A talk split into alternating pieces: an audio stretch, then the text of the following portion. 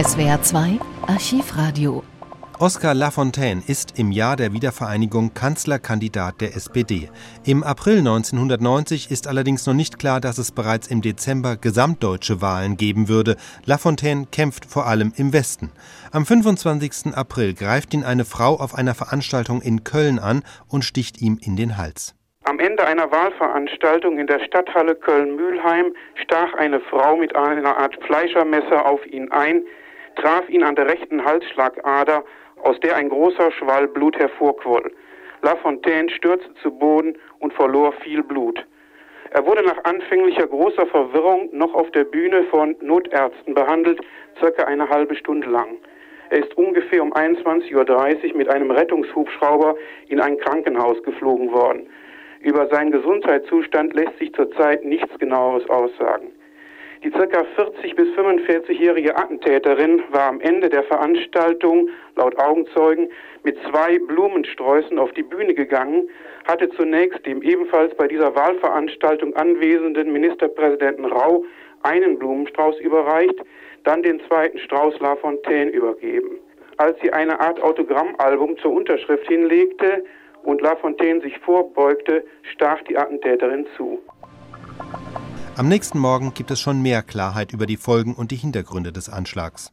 Noch in der Nacht wurde der Kanzlerkandidat der SPD in der Kölner Universitätsklinik stundenlang operiert. Inzwischen besteht offenbar keine Lebensgefahr mehr. Günter Krems, was war denn heute Morgen in Bonn über den Gesundheitszustand Oskar Lafontaines zu erfahren? Hans-Jochen Vogel, der Partei- und Fraktionsvorsitzende der SPD, hat heute Morgen Oskar Lafontaine im Krankenhaus besucht und danach am Rande der Fraktionssitzung der SPD-Bundestagsfraktion Folgendes mitgeteilt. Erfreulicherweise konnte ich der Fraktion sagen, dass äh, nach der äh, Mitteilung der Ärzte er nun über den Berg ist, dass keine Lebensgefahr mehr besteht. Er hat natürlich starke Schmerzen in der Halsgegend, aber er ist schon für ein paar Minuten aufgestanden und äh, das ist eigentlich die beste Botschaft, die wir heute Morgen äh, entgegennehmen konnten. Wir sind auch beeindruckt von der Welle von Sympathie, die aus der ganzen Bundesrepublik, aus der DDR, aber auch aus ganz Europa nun äh, gekommen ist. Und ich glaube, dass das Oskar auch sehr ermutigt. Wir sind sehr zuversichtlich, dass er bald wieder an Deck ist. Die Sache ist sehr glimpflich ausgegangen. Der Messerstich jener Frau, weißgekleideten Frau, ist um Millimeter an der Halsschlagader Oskar Lafontaines vorbeigegangen und das hat ihm wohl das Leben gerettet. Herr Krems, wurde denn heute Morgen bei der SPD auch laut über einen möglichen besseren Schutz der Politiker nachgedacht? Es hat ja gestern Abend äh, Vorwürfe gegen die Polizei gegeben mit der ersten Erregung. Dazu hat äh, Hans-Jochen Vogel heute früh Folgendes gesagt. Ich habe mit großem Befremden gestern Nacht und heute Morgen von Vorwürfen gegen die Polizei gehört. Ich habe auch mit Oskar darüber zwei Sätze sprechen können. Es gibt überhaupt keinen Anlass, der Polizei Vorwürfe zu machen. Politiker kennen das Risiko, das sie tragen und äh, Oskar Lafontaine und ich und viele andere auch außerhalb unserer Partei denken hier gleich. Wir wollen unsere Arbeit nicht leisten unter hermetischer Abschließung von den Menschen, für die wir und mit denen wir unsere Aufgabe erfüllen. Und auch mir wäre der Gedanke, dass ein Autogramm äh, äh, Wunsch äh, durch die Polizei unmöglich gemacht wird oder dass niemand mehr Blumen überreichen kann, der wäre mir in der Seele zuwider. Dennoch ist natürlich die Frage, ob man solche Bilder, dass Blumen überreicht werden bei Parteiveranstaltungen oder bei Parteitagen, noch sehen wird. Das äh, ist sehr die Frage. Ich glaube, da wird sich einiges ändern. Die Abschirmung wird noch rigoroser werden, vermute ich, denn äh, so richtig es ist, dass es einen absoluten Schutz für Politiker nicht gibt, das, was zu diesem Schutz möglich ist, wird sicherlich getan werden müssen. Ich denke, Thema bei dieser Sondersitzung der SPD-Bundestagsfraktion heute Morgen in Bonn musste ja wohl auch die Frage sein, wie geht's weiter im Wahlkampf? Nun, die Frage stellt sich heute hier jeder in Bonn. Äh, am besten, finde ich, hat auf diese Frage geantwortet der stellvertretende SPD-Bundesvorsitzende Johannes Rau, nämlich so.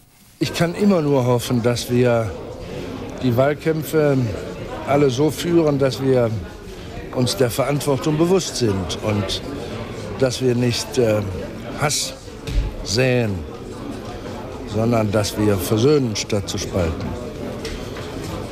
Wie sich das beim Einzelnen auswirkt, das weiß ich nicht. Die, die Bedrückung ist ganz groß, aber die Gefahr, dass man sehr schnell wieder in die alten Rillen kommt, die haben wir nach allen Ereignissen dieser Art immer wieder gehabt. Nach allem, was man weiß, gibt es keine politischen Hintergründe im, im organisatorischen Sinne.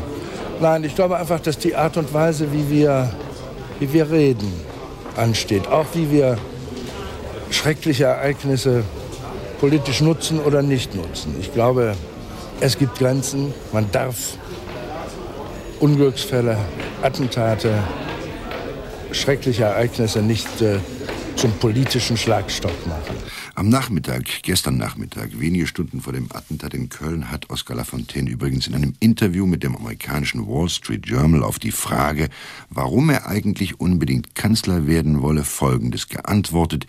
Ich muss das nicht um jeden Preis werden. Sie wissen, ich liebe das Leben und daraus kann man ja eine Schlussfolgerung zumindest ziehen. Bei allem Meinungskampf, den es zwischen Politikern gibt, gibt es ja eine Gemeinsamkeit. Das Leben lieben sie alle. Am Nachmittag gibt die Polizei schließlich eine Pressekonferenz, vor allem zu neuen Erkenntnissen über die Täterin. Adelheid Steidl ist 42 Jahre alt, geschieden und wohnt bei ihrem Vater in Bad Neuenahr. Der Plan, einen hohen SPD-Politiker umzubringen, war offenbar doch nicht so spontan und neu, wie zunächst angenommen wurde. Bereits Weihnachten 1989 hat sie diesen Plan aufgegriffen und wurde dann auch sehr konkret, als sie bei der SPD-Zentrale in Düsseldorf anrief, um den gestrigen Termin in der Stadthalle von Mülheim zu erfahren. Später dann kaufte sie zwei große Fleischermesser und bestellte gestern eine Taxe von Bad Neuenahr nach Köln zur Stadthalle. Dort traf sie relativ früh ein und hatte die beiden ja mittlerweile schon bekannt gewordenen Blumensträuße in einer Plastiktasche dabei. Nach den Reden der Politiker und den Beifallskundgebungen des Publikums mischte sie sich unter die Pressekollegen und schlich auf die Bühne, was ihr, so teilte heute die Kölner Polizei mit, ohne weiteres und ohne jegliche Schwierigkeiten gelang. Sie war offenbar nicht Mitglied bei den Republikanern. Ob sie sympathisierte, kann man noch nicht sagen. Im heutigen Verhör allerdings gab sie ein wenig bekannt zu ihren möglichen Motiven. Der Leiter des ersten Kommissariats bei der Kriminalpolizei in Köln, Reinhard Fischer, dazu. Ich wollte Herrn Lafontaine töten, damit ich vor Gericht gestellt werde und damit das in die Presse kommt. Es war von mir eine private politische Entscheidung.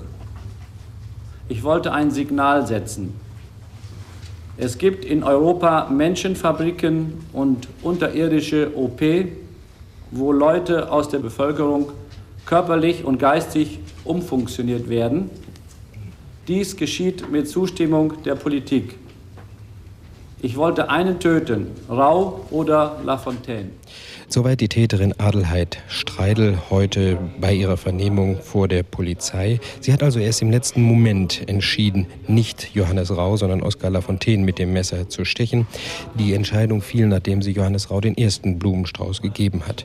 Ob sie nun zuvor schon in nervenärztlicher Behandlung war, das weiß man heute nicht. Immerhin gab es 1986 ein Verfahren gegen sie wegen einer schweren Brandstiftung, die sie verursacht hatte. Die Motivlage kann möglicherweise in psychischen Erkrankungen liegen, aber sie hat zum Tathergang und ob sie heute die Tat bereut, auch nichts weiter gesagt. Dr. Helmut Schäfer dazu. Sie macht, wenn man es deutet, einen recht zufriedenen Eindruck.